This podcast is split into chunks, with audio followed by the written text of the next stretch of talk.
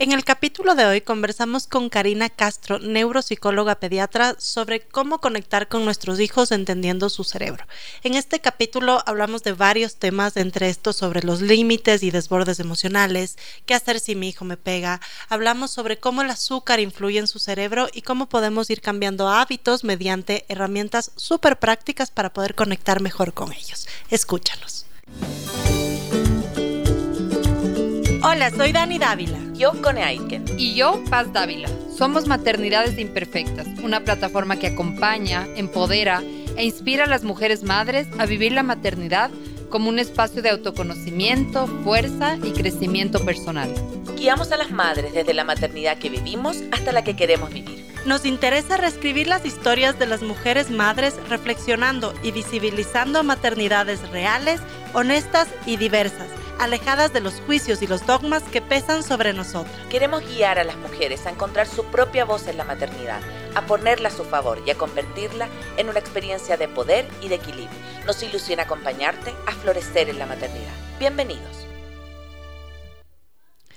Hola a todos, hola a todas, bienvenidos a un nuevo capítulo de Maternidades Imperfectas este miércoles 11 de octubre. Nos encanta tenerte acá acompañándonos una vez más y permitiendo que a través de tu escucha podamos seguir acompañando, empoderando e inspirando a las mujeres a vivir su maternidad como un espacio de fuerza y crecimiento personal.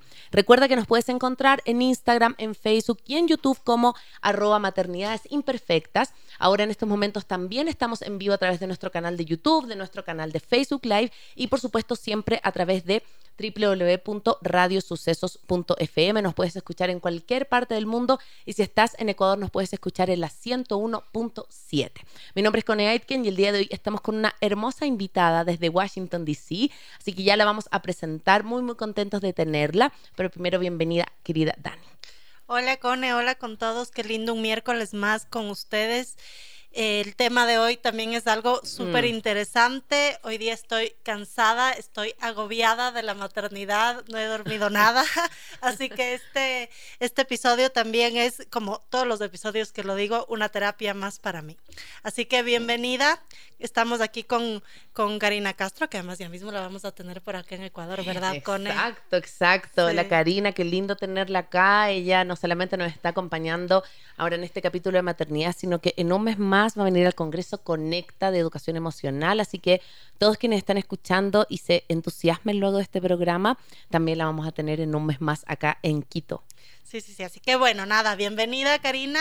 Qué lindo tenerte hoy acá. Me gustaría que te presentes un poco también para que nuestra audiencia sepa un poco más de ti. Hola Connie, hola Dani, muchísimas gracias por la invitación y la verdad que gracias por, por hablar de estos temas que muchas veces no se hablan o que tal vez se hablan y nos generan un poquito más de angustia de lo que, de lo que debería de ser. Eh, bueno, soy neuropsicóloga pediátrica, soy mamá de tres niños. Eh, y hace más de 20 años, pues me he metido en esto el mundo de educar, educar sobre salud mental, educar sobre que la salud mental no es, no es solo estar feliz siempre, sino que es un mm. concepto que implica muchos órganos, ¿verdad? Eh, por ejemplo, la respiración está directamente vinculada con la salud mental y muchas veces ni siquiera lo asociamos. Entonces trato de explicarle a los papás de forma muy simple cómo hay ciertos factores críticos que tenemos que poner atención para asegurarnos que nuestro hijo tenga salud mental. Y cuando hablo de salud mental, quiero decir que mi hijo tenga la capacidad de amar, aprender y afrontar los desafíos de la vida, vida de la vida, digamos, en el día a día, de una forma sana.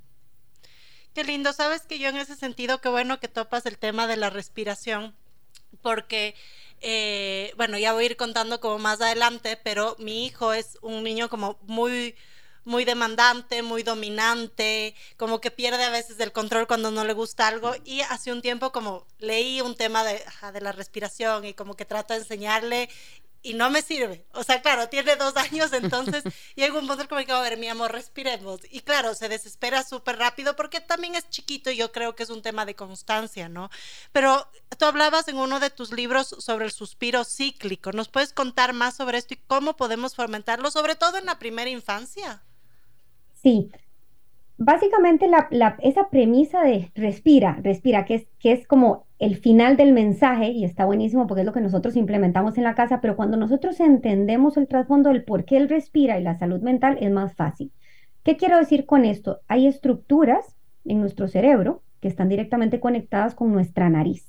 Entonces, cuando yo respiro por la nariz, activo zonas específicas que están vinculadas con la calma, si yo respiro lentamente por la nariz, a diferencia de si respiro por la boca. Entonces, esto es un primer llamado de alerta a los padres de si los niños tienen, por ejemplo, apnea del sueño, si sufren alergias o tienen constantemente rinitis, porque son niños que no están respirando por la nariz. O si yo como maestra veo que estos niños tal vez les cuesta poner atención y posiblemente tienen una obstrucción nasal, es porque hay estructuras de su cerebro vinculadas con la atención que están directamente vinculadas con la nariz. Entonces, eso es algo importantísimo que tal vez es una primera línea de acción.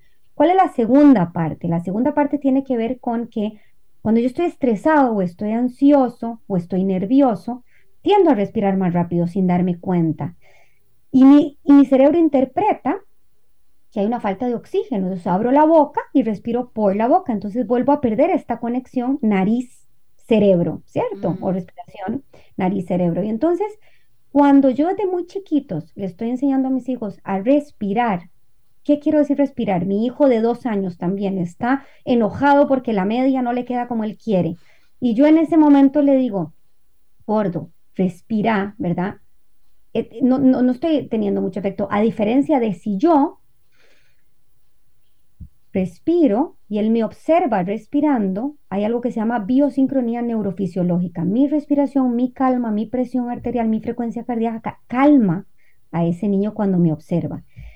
Punto y aparte, cuando en juegos o en libros o en ciertos momentos yo le estoy enseñando a respirar, hay muchísimos libros que me enseñan sobre qué sé yo, hay uno muy lindo que de Filipo, que Filipo está respirando y cuando está enojado respira. Entonces, cuando un niño a través de libros y a través de cuentos hace eso, cuando está ante un berrinche, le digo, ¿te acordás cómo hacía Felipo? Mm. Y le tomo a esa respiración. Pero si yo solo le digo respira, no le estoy dando mucha información. Tengo que haber trabajado previamente con juegos, con cuentos, me tiene que haber observado a mí respirando y yo tengo que entender la importancia de esa respiración por la nariz, porque si el niño tiene rinitis y le digo respira, lo que va a hacer es...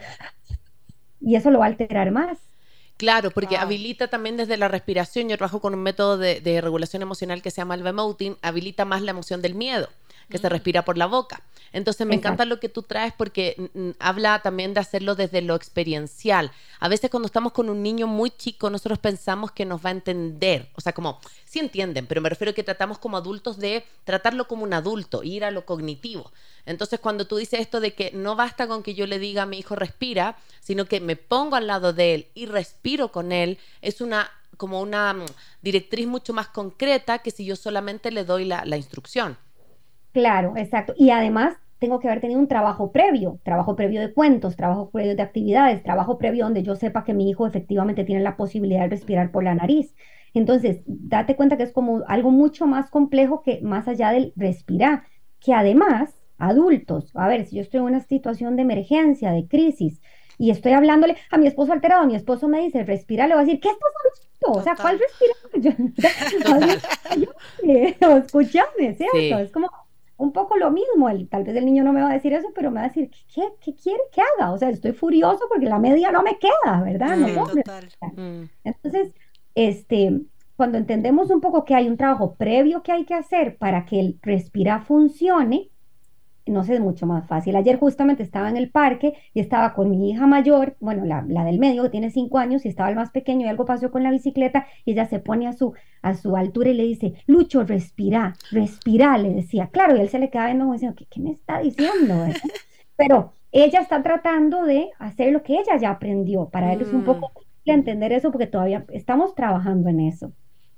¿Y cuánto tiempo puede tardar el trabajo? O sea, un niño de dos años podría ya tener esta capacidad de entender si es que ya seguimos estos pasos previos.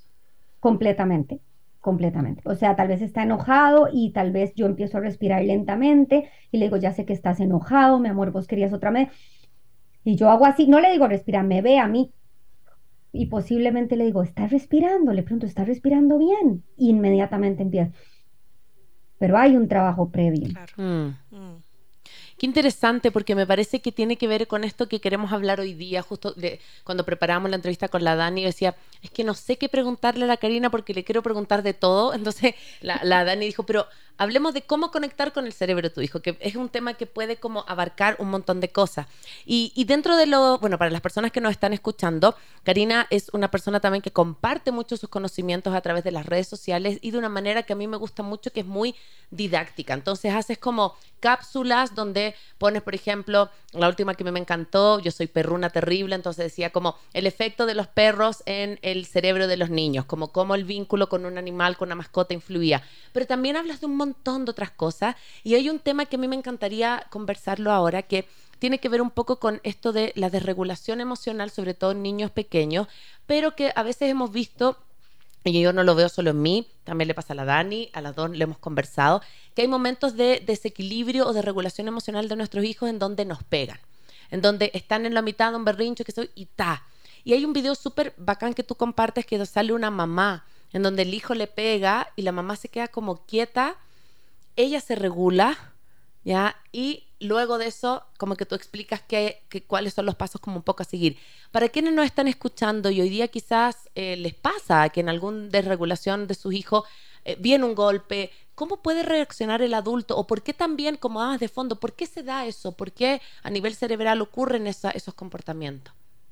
Yo creo que lo primero que tenemos que diferenciar con es la edad, porque tendemos a justificar un montón de cosas. es normal y esperable que un niño antes de tres años pegue. ¿Por qué? Porque no puede expresar una emoción, porque los niños son psicocorporales, eso significa que su cuerpo responde a sus emociones y porque de alguna forma tal vez están explorando el efecto, eh, eh, la causa y efecto. ¿Qué pasa cuando pego? ¿Verdad? ¿Qué hace la otra persona? Claro.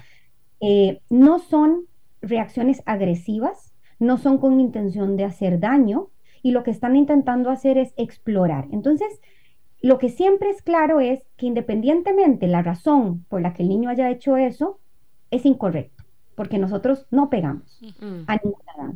Entonces, desde primera infancia, 0 a 3 años, tenemos que explicar que eso no se hace y ahí es donde uno pone un límite y el límite tiene que ser que con mi cara de que no me gustó, con mi cuerpo, que puede ser bajar al niño de brazos si lo tenía alzado o sostenerle las manitas, si es que me, está, me sigue pegando, ¿verdad? Le pongo un límite y le digo, a mamá no se le pega, mm. ¿verdad?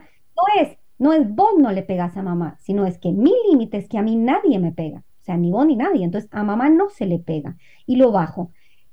Y ese fue el límite, y es un límite súper claro, y si yo soy consistente con ese límite, o sea, si cada vez que el niño me pega, yo hago eso, va a entender que a mamá no se le pega y que además mamá de un momento determinado me deja estar en brazos, algo que me gusta estar y que tal vez no, no, me sostiene las manos porque mm. no quiere. Los niños por naturaleza lo dejan de hacer porque entienden el límite. Ahora, el primer problema que vemos es que de pronto cuando a mí me pega, yo le digo, ay, no, a, mí, a mamá no se le pega, y después llega y le pega a papá y papá se ríe, y después lo hace enfrente de la abuela y decimos, no, es que este está haciendo esto todos los días y le agarramos el bracito y lo sacamos. O sea, no hay una consistencia del límite. Claro. Si le pega a mamá, le pega a mamá, le pega a papá y le pega a la abuela, todos tienen que decirle, abuela no se le pega y lo bajamos. La consistencia en el límite y la, y la, y la, este, la determinación que el niño ve en nuestro límite deja que hace que no lo baja. El mejor ejemplo está cuando yo veo que mi hijo está acercando la mano a la cocina y la cocina está caliente, posiblemente yo pego un grito y le digo, no, la cocina no. El, niño vio ese límite, lo vio firme, lo vio contundente. Claro, yo estoy atemorizada que se queme, pero el niño lo vio. Entonces, llega un momento donde lo deja de hacer. Ahora, puede ser que empiece a acercarse a la cocina y haga la manita así y se me quede viendo. Amenazante. Mm. Claro, y ahí yo le digo, a la cocina no. O sea, yo estoy muy firme en ese límite. Es exactamente lo mismo con el pegar. Ahora, ya cuando superamos los tres años, es importantísimo entender que los niños tienen que ir dejando esas conductas. Y cuando llegamos a los 5 o 6 años, los niños no tienen que pegar, bajo ningún concepto. Si mi hijo está pegando y tiene 5 o 6 años, yo tengo que buscar ayuda, porque mm. algo está manifestando con esa conducta. El problema que tenemos ahora es que así como el cerebro se va desarrollando según un montón de, o sea, el cerebro se desarrolla según lo que vive en el día a día, y hoy el día a día implica muchos retos para un sano neurodesarrollo, o sea, para un sano desarrollo del cerebro. Los alimentos que están consumiendo los niños generan o predisponen a mayor agresividad. Las pantallas no solo las pantallas, sino el contenido que ven en las pantallas genera agresividad. La privación del sueño que están teniendo los niños genera ansiedad. Entonces, hay un montón de componentes que están haciendo que los niños estén más ansiosos, más irritables, más agresivos. Y entonces estamos justificando esa violencia cuando no es justificable. Y cuando tenemos que, si un niño pasado los tres años y yo mantengo un límite firme y en la casa nadie pega y de una u otra forma estoy controlando eh, eh, o sea, no estoy controlando estas variables, tengo que volver a mis ojos a lo que está comiendo, a las pantallas, a cuánto está durmiendo, a algo que esté pasando en, el lugar a donde lo cuidan, porque no estamos esperando que estas conductas continúen y jamás justificarlas. Mm, sí, sí, sí, yo, yo creo que en ese sentido, claro, a mí lo que me empezó a pasar con, con mi hijo, que está justo en esa época en la que además para mí es difícil porque yo trato de controlarme un montón, pero claro, yo tengo un carácter súper fuerte, entonces yo, creo que a mí me cuesta un poco más como eso de respirar y como que controlarme y ya a veces le contaba a la Cone. Mm como ya el primer golpe, soy esa mamá súper respetuosa que respira y como dices, wow, qué control que tiene la Dani. Al segundo como que ya me empiezo a irritar un poco más, al tercero me, me da ganas de matarlo, obviamente no llego a hacerlo, pero si es como este recordar que soy el adulto y tengo que controlarme, no siempre es tan real. O sea, sí, sí es como que ya llega un punto que es como ya no sé qué hacer. Y claro, me ha pasado que le entrego el hijo eh, mi hijo a mi esposo y me voy al baño a llorar media hora porque, porque realmente siento que algo está mal y un poco lo que decimos porque típico y va a la guardería y pasa un montón que te dicen, no sé, el Emi está un poco agresivo o como que está golpeando y qué está pasando en casa. digo, a ver, en casa no nos golpeamos, no nos grita. Cuando mordió a un compañero decía, a ver, yo no le enseño a morder.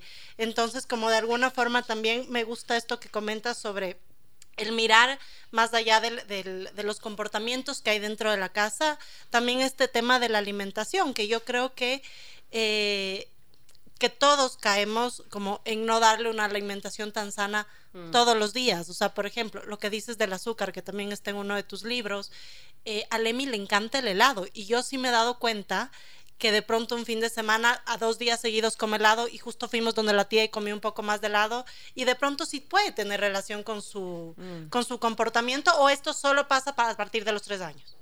No, no, no, tiene absoluta relación. Qué maravilla que estás diciendo eso, porque entonces aquí entramos a otro componente que no se habla mucho, que tiene que ver sobre el segundo cerebro, que es el intestino. Se llama segundo cerebro porque tiene una conexión directa con nuestro cerebro. Lo que nosotros comemos impacta en cómo nos sentimos, cómo pensamos y cómo actuamos. Entonces, por ejemplo, el ejemplo que estás dando del helado.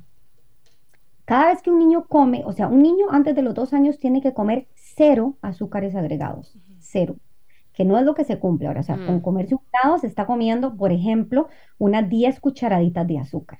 Entonces, cuando un niño, adulto, niño, lo que fuera, consume azúcar, tiene un, pico importante de azúcar en sangre.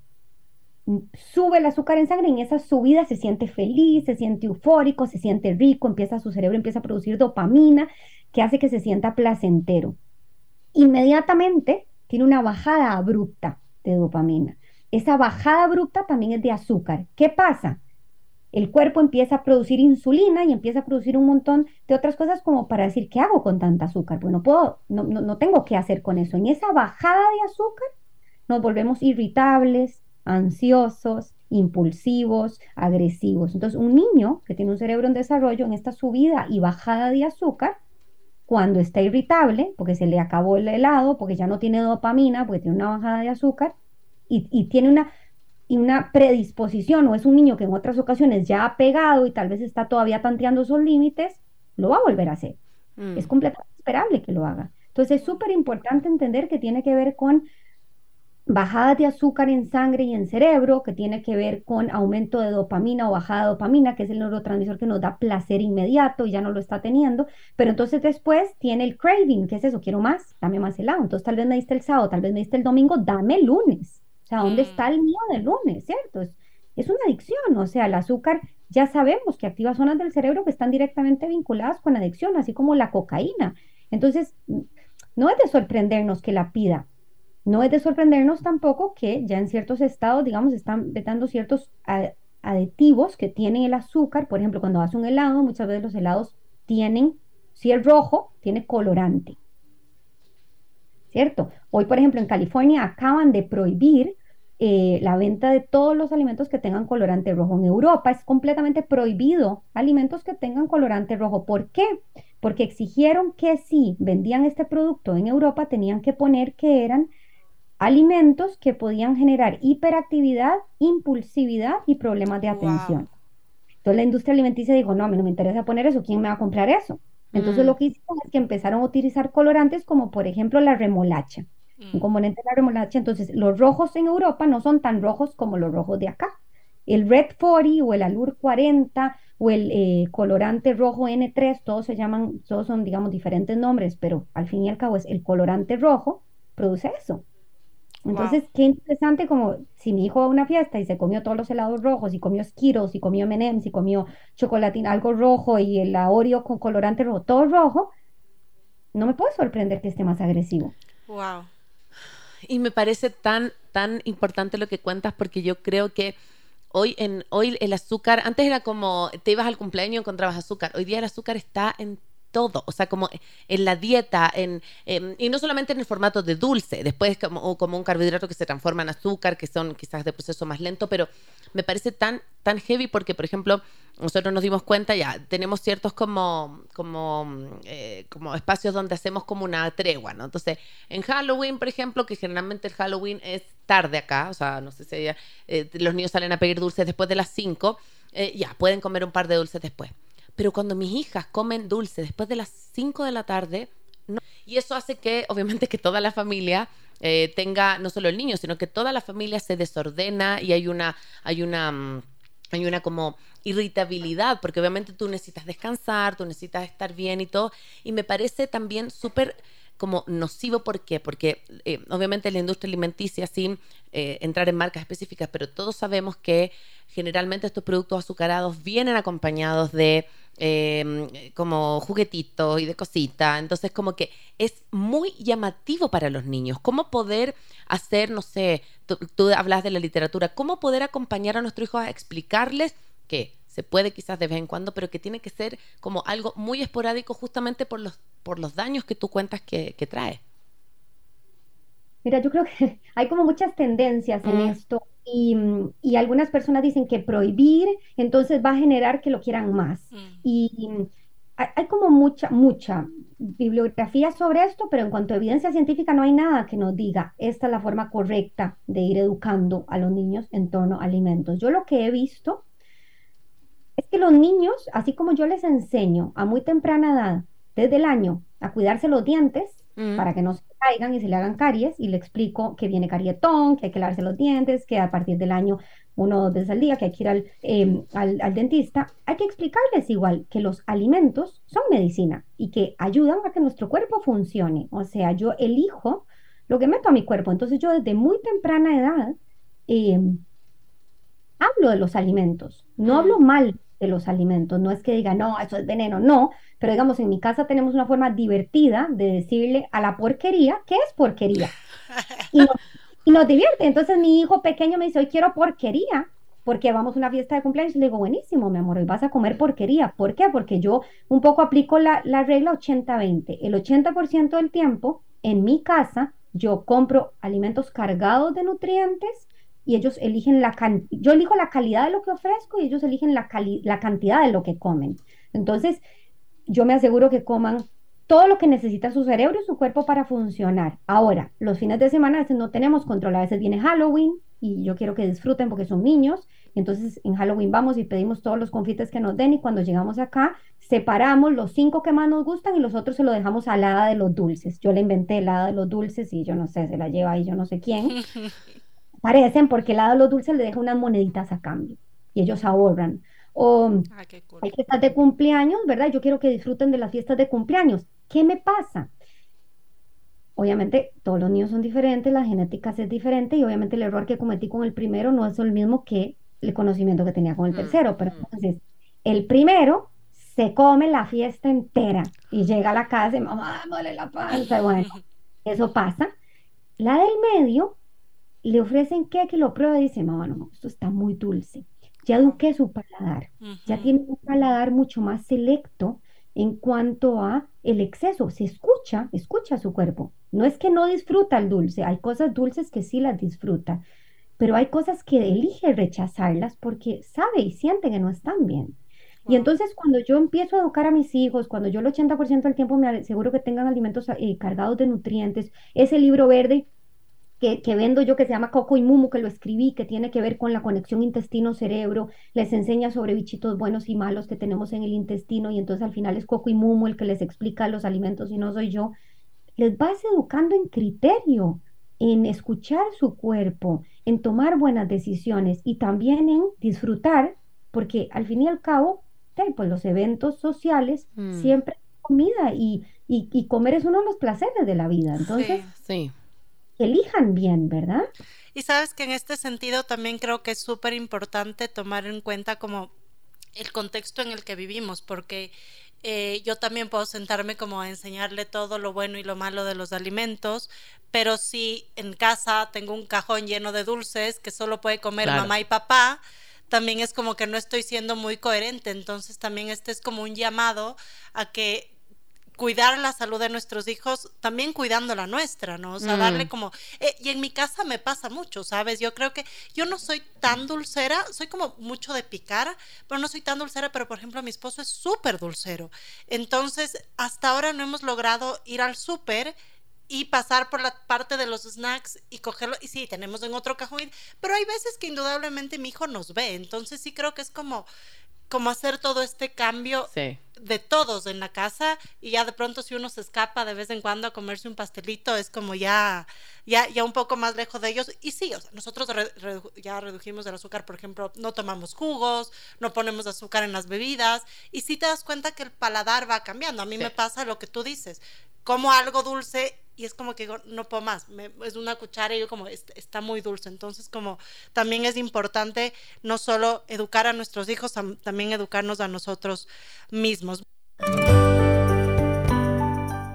Estamos de vuelta acá en Maternidades Imperfectas con Karina Castro hablando de cómo entender el cerebro de nuestros hijos.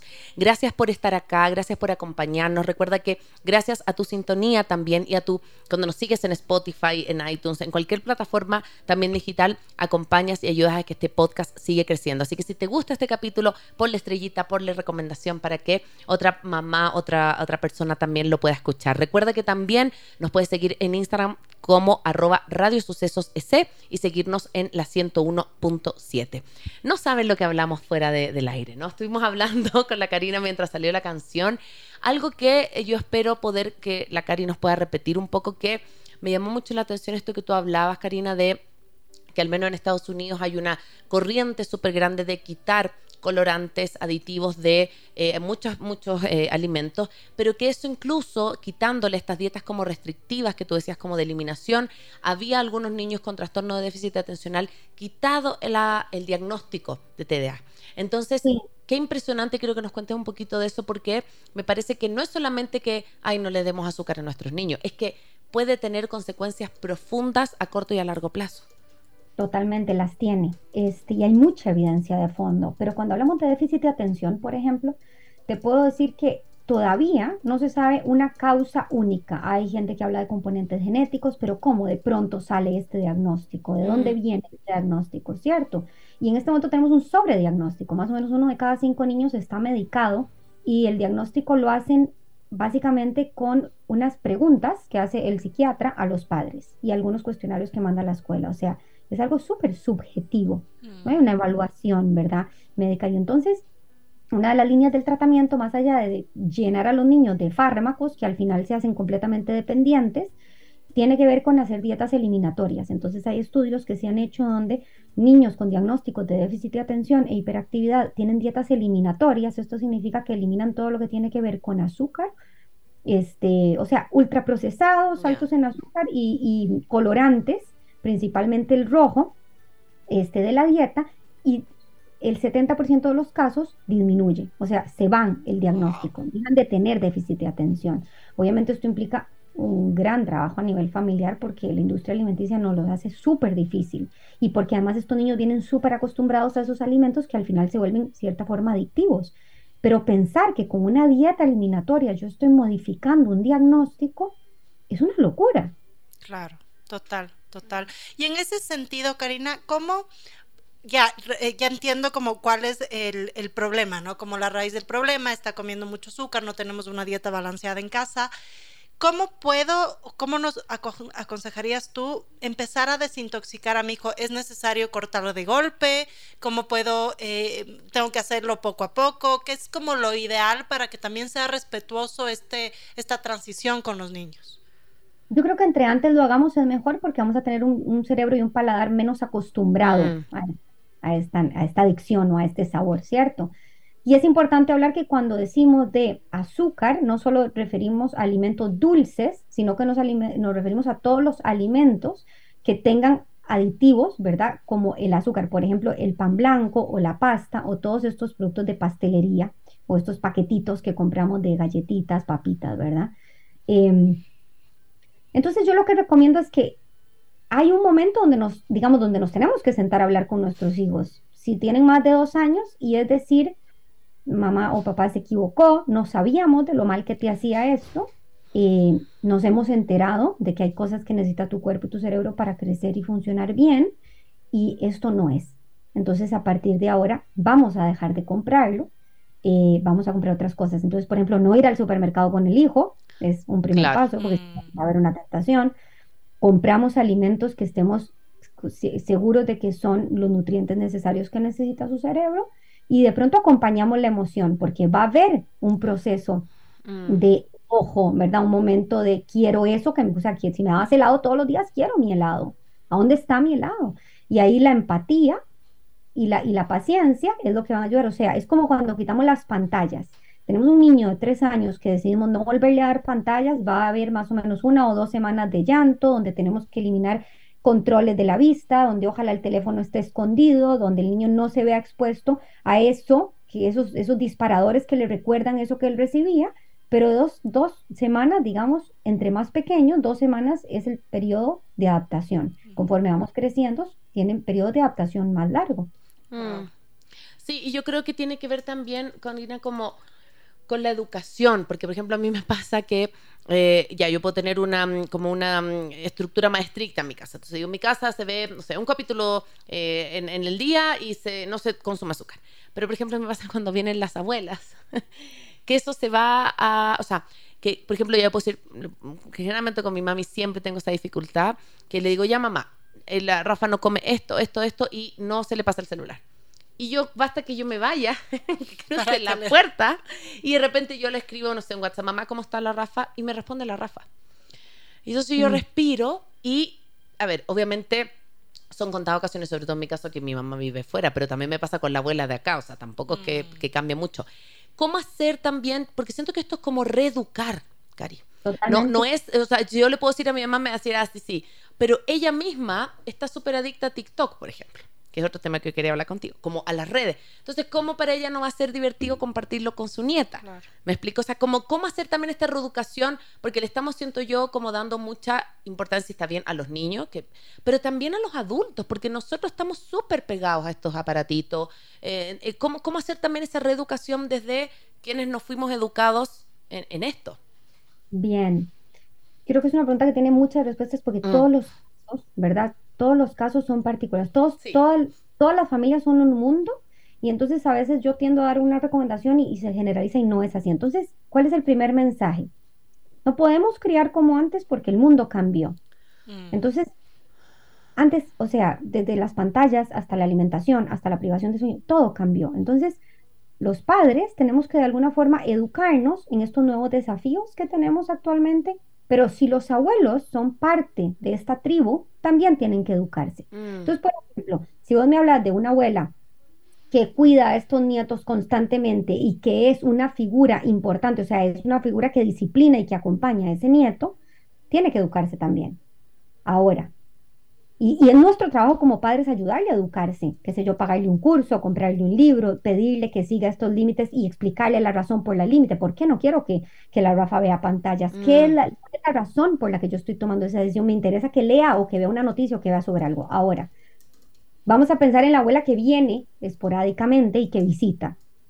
Que esa abuela no es parte de la, de la crianza del día a día, no es parte de esa tribu. Esa abuela es adicta a TikTok y le gusta que su nieta esté expuesta o juegue o se divierta esto con ella. Entonces ahí en algunos momentos yo creo que si esa abuela tiene la información de básico, algo que tenga que ver con el algoritmo de TikTok o por ejemplo esa abuela hoy se sienta con esa nieta a ver videos y le va a aparecer un video de lo que está pasando en Israel hoy, mm. esa abuela no va a querer que esa nieta vea eso. Mm, pues cuando yo le explico a la abuela el por qué hay redes sociales que yo no quiero, pero yo le digo, pero puedes sentarte, por ejemplo, y ver fotos de cuando fuimos de paseo a no sé dónde, es diferente. O sea, yo le estoy diciendo a la abuela qué puede ver en las pantallas porque yo me estoy asegurando de que mi hija va a estar en un contexto seguro viendo esas pantallas. Y ahí no estoy limitando la pantalla. Lo que estoy limitando es lo que ve mi hijo. Entonces ahí tengo que educar a la ah, abuela. Qué interesante. Y sabes que yo, para no sentirme tan culpable cuando le doy el celular, lo que hago es ponerle las fotos. Así que hoy me siento un poco menos, claro, porque no quiero que pase viendo como videos o como que esté ahí medio embobado. Entonces digo como, ya, llega un punto en el que o, te doy algo o no me dejas comer. Entonces le digo como, ya, por lo menos puedes ver las fotos. Entonces, eh, sí también es importante el saber como por qué no queremos que vean pantallas, más allá de que también es el tema de la luz, de que se emboban y tal, pero es eso, hay veces que no podemos controlar lo que sale todo el tiempo en las pantallas. Y en ese sentido también yo creo que como para uno manejar mejor todas estas herramientas y estos conocimientos, es importante que nosotros estemos sanos también mentalmente. Y, haciendo como énfasis en esto, ayer, ayer creo que fue el Día Internacional de la Salud, Mental, y es algo que tú también hablas mucho en tus talleres.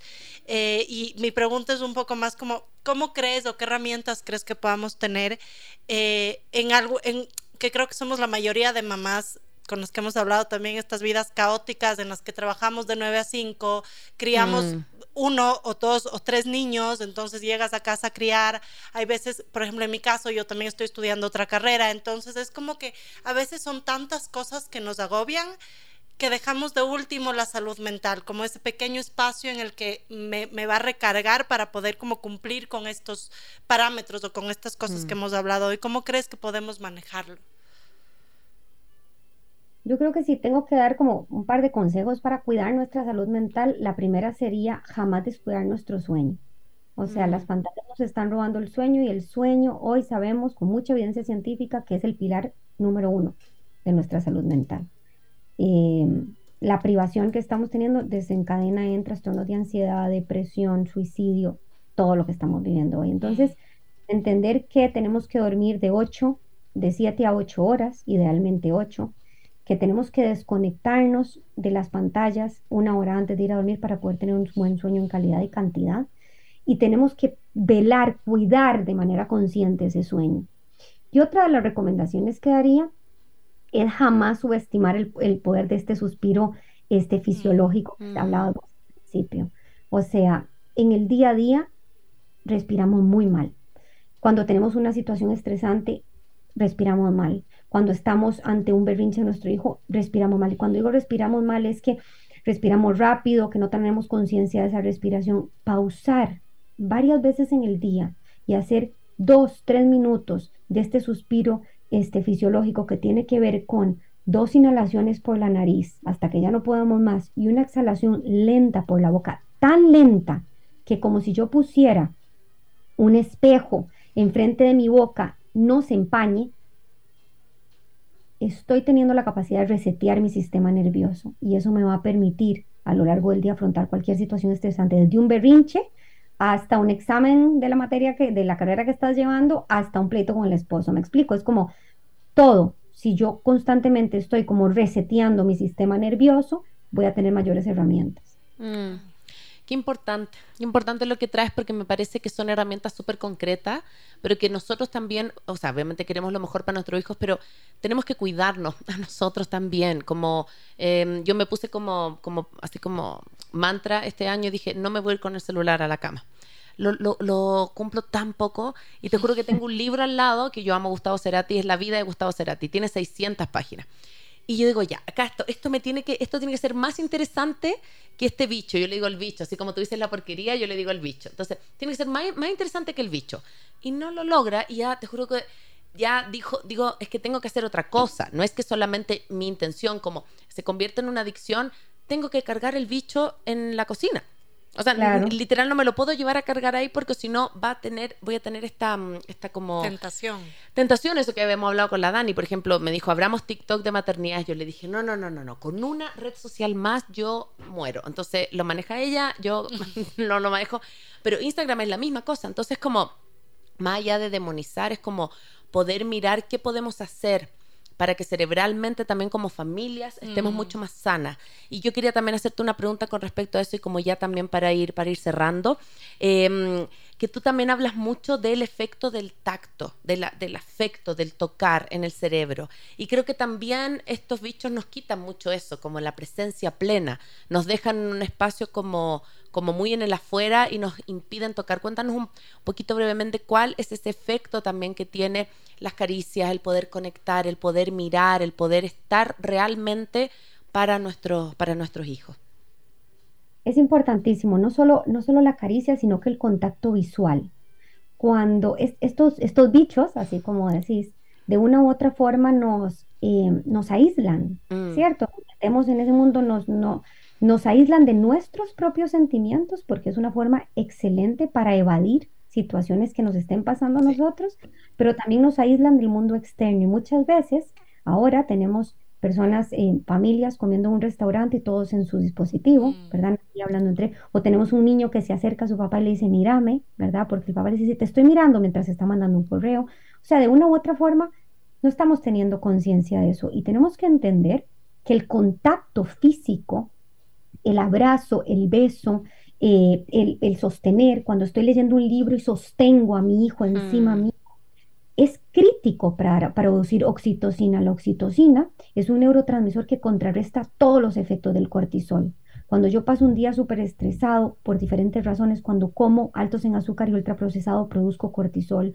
Cuando no estoy respirando bien, produzco cortisol. Cuando no dormí bien, produzco cortisol. O sea, estamos saturados de cortisol. Mm. Y la oxitocina contrarresta los efectos del cortisol. Yo necesito tocar más, necesito mirar más. La mirada conjunta produce oxitocina también. Nuestros hijos necesitan nuestra presencia plena para crecer sintiéndose que son importantes, porque de mm. una u otra forma lo más importante para ellos somos nosotros. Y si ellos mm. no son importantes para nosotros, si no son importantes, no los miramos o no nos interesa, porque estamos más interesados de otra cosa, crecen pensando que no son importantes, que no importa esto y además sin oxitocina, porque no estoy teniendo esa mirada conjunta y ese contacto físico. Entonces, son cerebros que están privados de oxitocina, el neurotransmisor del bienestar, de la calma, de la salud mental.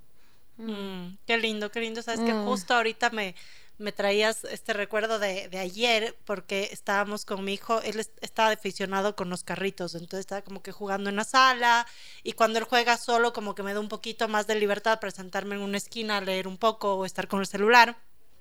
Y ayer fue la primera vez, estaba, estaba haciendo el arte de maternidades además en mi celular y, viene con los carros y me da en la mano, entonces le puse, o sea, dejé el celular, le puse atención, cogí los carros, se fue, volvía al celular y vino y me dijo, no mamá, eso no. Y fue un como, ouch, o sea, como, ok, te, diste cuenta todo este tiempo cuando yo pensé que no te dabas cuenta que yo estaba en el celular. Y claro, para mí fue tan duro porque además yo soy súper emocional, entonces fue como que dije, no, no puedo, o sea, que mi hijo me mm. lo pida, apague el, bicho, le dejé para un lado y dije, ok, cuando él se duerma voy a poder, o sea, no hay nada, yo trato de recordar siempre como, no hay nada más importante en este mundo que mi conexión con mi hijo en esta edad. Mm. Y, y, es como todo puede esperar, todo el mundo, era fuera de horario laboral, así que es como todo el mundo puede esperar, este momento no puede esperar. Entonces creo que también es como importante darnos cuenta de estas cosas. Karina, muchísimas gracias. Queremos, queremos concluir como siempre hacemos en nuestras entrevistas con, con tres ideas fuerzas, eh, que cada una pueda decir algo con lo que se quedó eh, de esta entrevista y voy a empezar yo. Yo creo que me quedo con un montón de cosas, pero algo que es súper interesante eh, es el tema, creo que de la alimentación, que si bien como mm. que lo hemos sabido durante ya algún tiempo, hay mucha información, como que sabes que, que, no está tan bueno el azúcar, que nos genera como ciertas reacciones. Creo que la forma en la que lo explicaste hoy eh, sí nos hace como revaluar mucho el no culpar solo a la actitud, sino también el entender qué es lo que está pasando en el contexto y el darles una alimentación balanceada, una alimentación como un poco lejos de este azúcar, también hace que tengan cerebros más sanos y más plenos. Me quedo con eso. ¿Tú con qué te quedas, Cone? Uy, me quedo con varias cosas, pero me quiero quedar con esto de la conexión, lo último que contaste como de, de, cuidarnos a nosotros mismos, a nosotras mismas, pero de conectar de verdad, porque no nos damos cuenta eh, yo, por ejemplo, siempre le alego a mi esposo que le digo, ya, pero mírame. O lo mm. mismo que me dice mi guagua, pero mis guaguas yo creo que me lo dirían a mí. O sea, es como, no puedo pedirle a un otro también lo que yo no estoy dando. Entonces, como, eh, a mí el azúcar eh, quizás es un tema que me, me, afecta menos porque yo lo consumo mi familia lo consume menos, pero a mí el celular sí. Y yo soy súper estricta en no pasárselo, por ejemplo, a mi hija, pero yo no soy estricta conmigo. Eh, entonces, por ejemplo, eh, eh, procrastino mucho, veo mucho todo el rato, entonces a veces me tengo que sentar a hacer un informe y digo, pero ¿cómo estuve dos horas? Claro, pues, porque tuve el bicho al lado. Entonces, si me tengo que sentar a trabajar, me siento y dejo el bicho en otro lado porque también es lo mismo que el azúcar.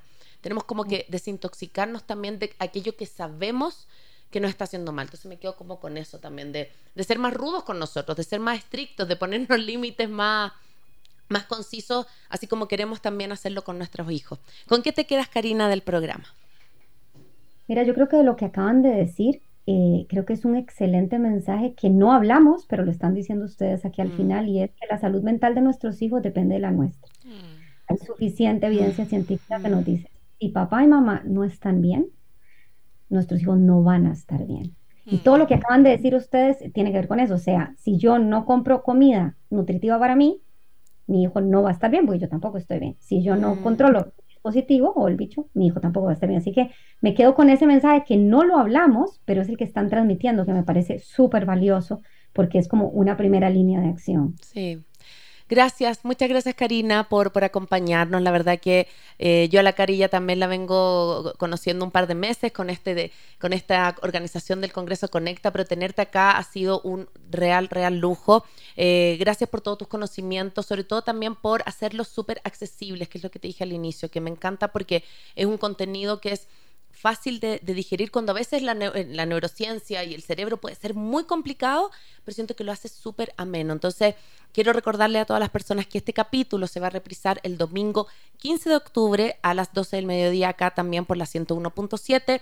En un par de días más va a estar en formato podcast en nuestras plataformas digitales y también recuerden que en un mes más tenemos a la Cari acá en Quito en el Congreso Conecta Educación Emocional. Así que dicho esto, eh, ¿algo más, mi querida Dani? Sí, que no se olviden de compartir este episodio cuando esté en Spotify. Eh, si sabes que a alguien más le puede servir, también compártelo. Y si te gusta, nos puedes poner cinco estrellitas, seguir compartiendo y además vernos en las demás redes sociales que tenemos. Si quieres algún tema en especial que compartamos, también nos puedes escribir.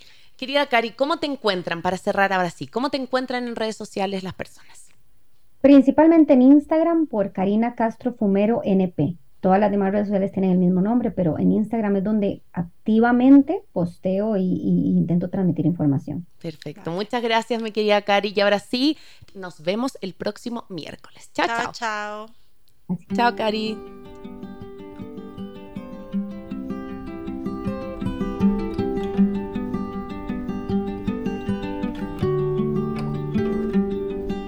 Sometimes in our lives We all have pain, we all have sorrow. But if we are wise, we know that there's always tomorrow. Lean on me when you're not strong, and I'll be a.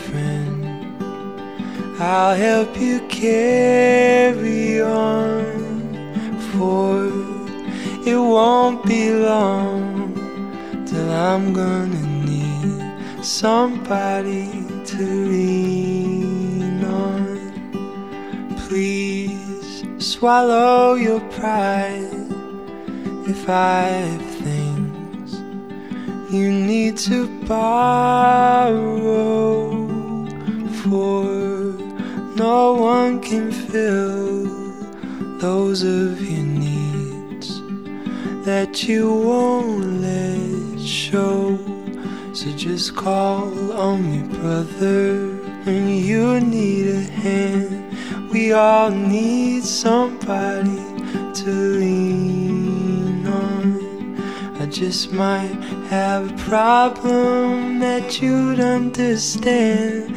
We all need somebody to lean on. Lean on me when you're not strong and I'll be your friend.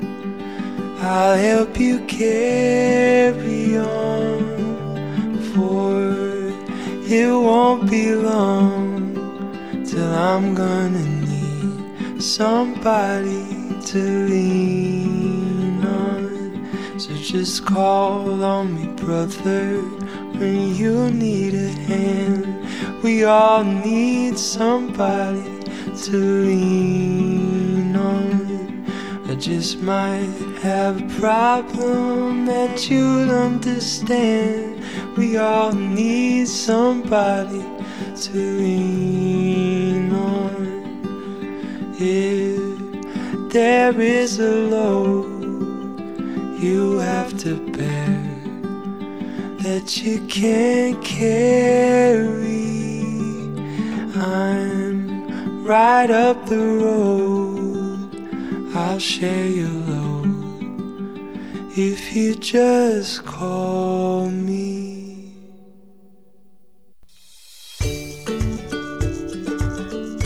Cone Aitken. Soy Dani Dávila.